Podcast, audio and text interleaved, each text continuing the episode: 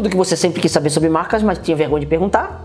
Acho que eu acertei. Acertou, só esqueceu. Seja bem-vindo, sejam bem-vindos. Sejam bem-vindos. Olá, pessoas. Estamos invertendo aqui os papéis.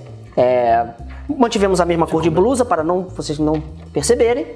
Você quer E- meu óculos pra ver se Opa, eu não vou enxergar nada. Tudo bem, é você Nossa senhora, não tem a menor condição.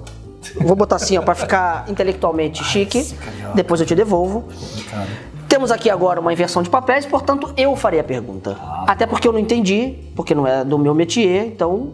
O Vinícius Andrade de Pelotas pergunta desse. desse- Eu vou segurar o S para não ficar chiando aí no vídeo de vocês. O Vinícius Andrade de Pelotas pergunta o seguinte: os PIVs e SIVs, depois você me explica o que, que é. É, são programas de identidade visual ou sistemas de identidade visual. Na dúvida, ele colocou os dois termos, são praticamente sinônimos. Que legal. Impressos em editorial com linguagem extremamente técnica, ainda possuem finalidade e devem ser implantados em uma proposta de trabalho de identidade visual? Ou devemos aconselhar ao cliente a produção de algo no estilo Material Design, com essa pronúncia. Vide Google Brand Hub do The Guardian. E, para finalizar, uma vez que o modelo será digital e poderá ser visualizado principalmente em dispositivos móveis. Vamos lá. Traduz para mim e depois Ah, obrigado, senão eu não consegui ler minhas anotações. Pô, Que bom. Melhorou bastante. Então, vamos lá, Vinícius. A questão é o seguinte, né? Isso até é uma coisa que eu abordo no curso de... Bonito o nome dele. Visual no Brand, né? Vinícius. Ai, putz, grila. Tá bom, vai. Ah, se eu soubesse que era... É verdade, eu não me liguei. Pra você, pra mim, você não é o Vinícius, você é o Vini. Ah, que lindo, gente. Então vamos lá. um problema que a gente vê, isso a gente aborda, na verdade é é uma, é uma, um atraso de mentalidade acadêmica geral na hora que a gente fala de identidade visual nas faculdades. Há uma repetição exaustiva em diversos professores, autores e até mesmo profissionais na ideia de que o que qualifica um programa de identidade visual é Ai, a marca tem redução. Ai, a marca funciona em preto e branco. É é a mesma repetição, a mesma permutação dos mesmos elementos. E aí o que não se percebe é que, de alguma forma, essa permutação vem, claro, de uma mentalidade que foi importante, Bauhausiana, da escola de um. Estou falando que essa é acadêmica. Bauhausiana da escola de um, no sentido de que um projeto bom era um projeto altamente eficaz. Então, um projeto de marca boa seria um projeto de altamente eficaz, altamente adaptável para as necessidades industriais daquele período, que representava uma dificuldade de reprodução. Você não tinha computador, você tinha que ter malhas, marcas visuais extremamente geométricas e sintéticas, não por uma questão de minimalismo, embora, claro, todo pensamento modernista né, e pensamento de escola suíça tivessem ali, mas principalmente por uma questão de, cara, é muito mais fácil você redesenhar com régua e compasso no papel vegetal uma marca que é simples, geométrica e sintética para fazer um pseudo fotolito, uma máscara para você fazer uma tela de serigrafia para poder fazer aquele logo numa fachada, numa comunicação visual, do que hoje que a gente tem uma liberdade com a computação. Claro que quando a computação entrou na década de 80 e 90, teve uma putaria geral, os logos que tinham mais cara de clip art, depois o pessoal viu que também não podia ser assim. Mas essa mentalidade ficou.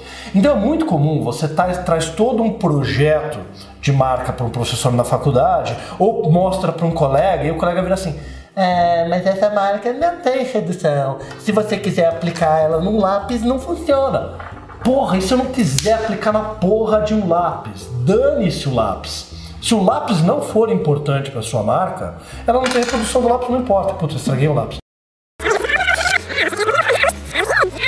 Se quiser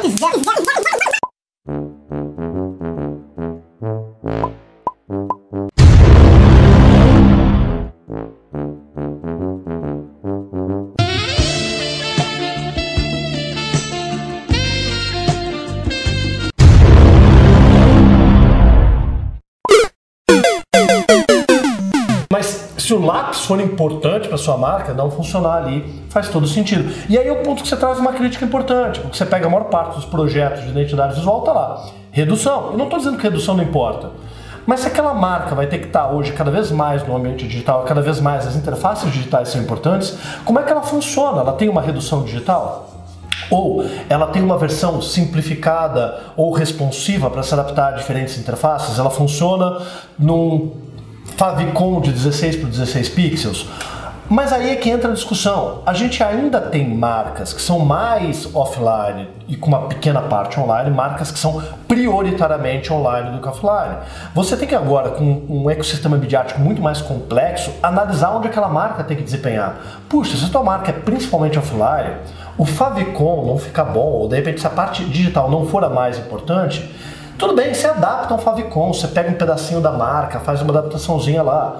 Mas se o principal daquela marca for o digital, aí sim ela tem que partir de um projeto que funcione naquele universo. Então, um pouco isso do que a gente tem que analisar. Raramente hoje você vai precisar de uma marca que realmente tem que ter uma versão excelente em PB. Ah, não vou nem considerar a marca atual da, da Mastercard, mas você pega a versão anterior ah, mas não funciona bem preto e branco. Realmente, não funciona bem preto e branco, mas o único lugar da tua vida que você vai ver a marca da Mastercard, isso não estou falando de agora, estou falando há mais de 20 anos, em preto e branco é na fatura do teu cartão de crédito, ali pequenininha. Em todas as outras interações da marca, ela está colorida.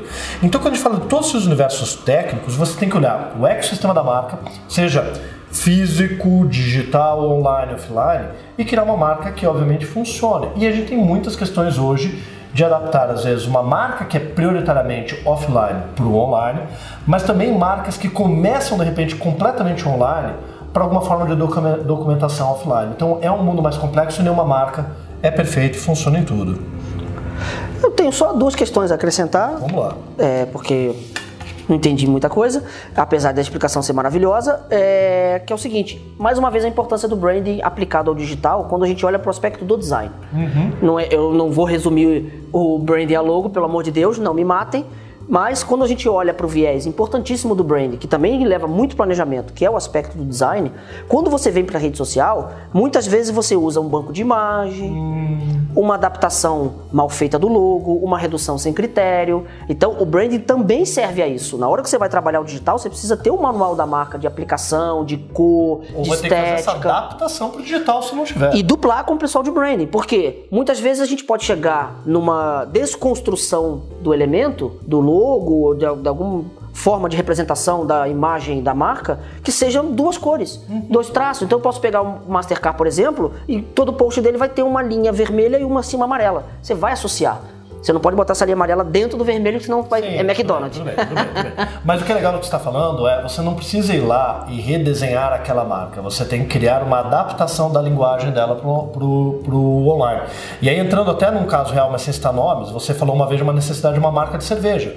Que tinha um rótulo. Marca de cerveja tem rótulos. Assim, uma marca sintética, uma identidade visual raramente simples, sintética visualmente, vai funcionar no rótulo de cerveja para atrair o consumidor no ponto de venda. Ele precisa de uma elaboração, até um detalhamento, até às vezes você não tem ali a marca, você tem quase como uma ilustração que é a marca que identifica o produto no ponto de venda. E isso é muito difícil de se adaptar, por exemplo, para o Facebook, mas não é. Então vamos mudar a marca de cerveja, mas vamos adaptar a sua linguagem para a sua versão de linguagem. Exatamente. Digital. O segundo ponto é como é que eu aprendo a fazer essa vozinha do patati patatá que você fez aí na hora de fazer. Maravilhoso isso. Treino. É, é, é, que quando você tá com um filho pequeno, entendeu? Você tem que ler as histórias infantis. Ah, a gente fica lesado, é verdade. é verdade. É verdade, é verdade. Você começa Passei a fazer por isso. vozes. É, minha esposa morre de vergonha, mas tudo bem. É, a minha também. Né? Beijo, Catarina. Você vai ver esse vídeo daqui a alguns anos, porque você tem um ano e oito meses, nove meses quase, e você vai morrer de vergonha. Mas até lá o YouTube não existe mais, né? Ah, existe. Existe? Existe. Existe. Ah, nós vamos morar lá. Inclusive. Não vai acontecer que nem o Orkut, né? Vai falar, ah, é, o YouTube, coisa Ah, eu já não sei. Valeu, pessoal. Esse foi mais um. Tudo que você sempre quis saber sobre marca, mas tinha vergonha de perguntar. Droga, ele acertou. A gente quer fazer os convidados errados. Chupa! Até a próxima.